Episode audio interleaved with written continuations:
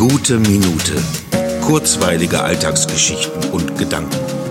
Mein Name ist Matthias Hecht und jetzt geht's auch schon los. Es ist spät geworden, fast zu spät, um noch einen guten Gedanken fassen zu können, also gut im Sinne von wohl formuliert und ausgestaltet, weil Gutes gab es reichlich an diesem Tag. Im Drogeriemarkt gab es Schnelltests. Ich hatte die erste Theaterprobe seit sehr, sehr langer Zeit. Das ist doch eigentlich mein Beruf, oder? Und die Katze hat sich so unfassbar gefreut, als ich nach Hause kam. Das ist doch eine ganze Menge, wenn ich bedenke, wie wenig an so manchen Tagen passiert. Es gibt ja Tage, die sind ereignisarm, dass man sich fragen könnte, wie man den überhaupt einordnen soll. Wenn man dann aber genauer hinschaut, gibt es so viele Dinge, die passieren und über die man sich freuen kann. Zum Beispiel eine gute Morgennachricht oder wenn die Milch für den Cappuccino fertig aufgeschäumt ist oder wenn die Sonne nach dem Regen scheint. Gut, alles nicht so spektakulär, aber wenn ich eines in dieser Zeit gelernt habe,